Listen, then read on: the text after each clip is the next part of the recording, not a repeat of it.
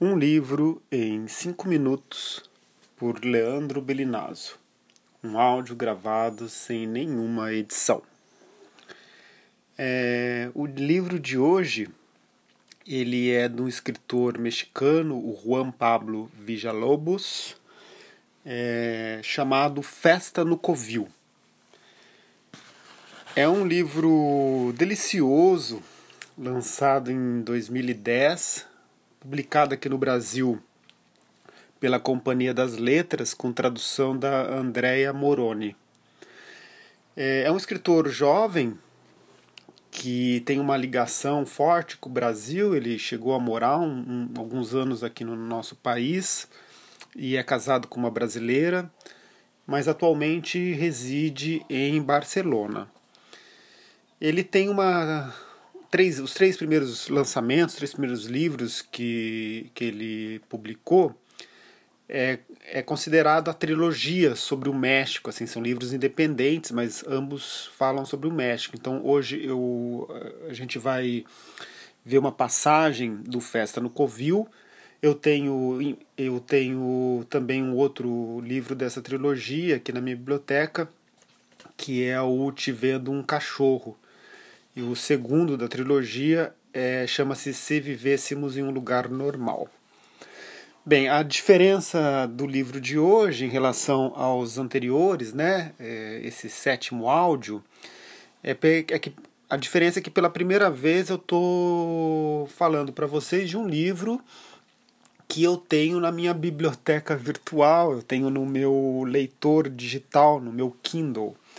Então eu li o Festa no Covil aqui no Kindle. Por isso tem algumas dificuldades, né? Não vou poder folhear o livro, né? Porque ele está aqui digital. Então eu, eu, eu, fiz um print de, de uma passagem do livro para ler para vocês, um pouquinho mais longa, mas não tanto.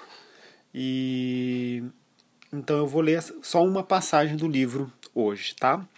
Ele, ele é uma novela ele impresso talvez tenha acho que 90 páginas, né? Aqui no, no, no, digital, né? no Kindle a gente se perde em relação ao número de páginas.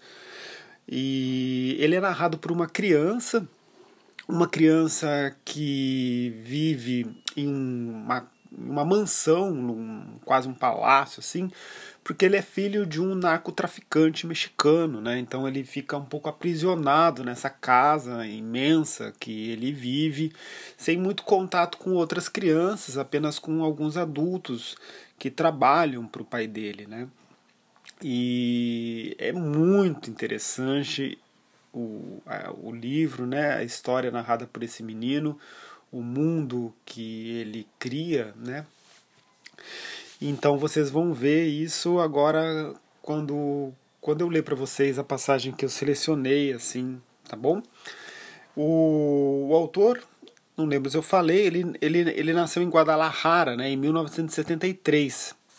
Então é, eu compartilho com ele esse momento, né, da vida na qual estamos, né, que a gente está aí beliscando os 50 anos.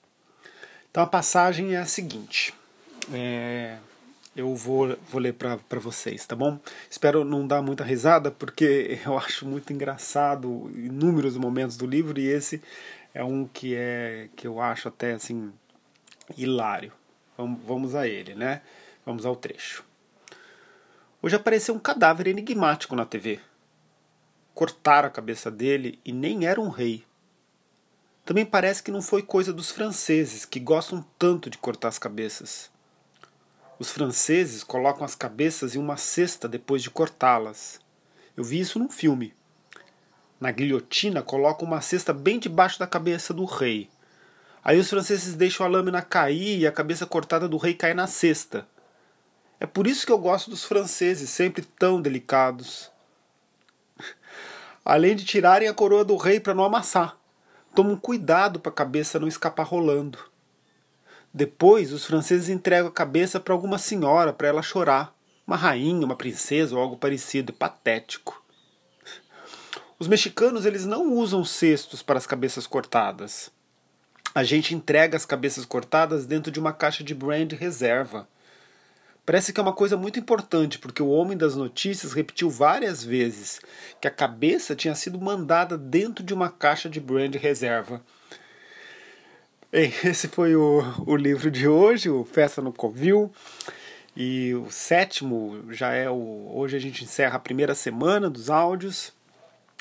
Amanhã tem mais, tá bom? É... Um bom dia para todo mundo. Adeus. Até logo. Ciao.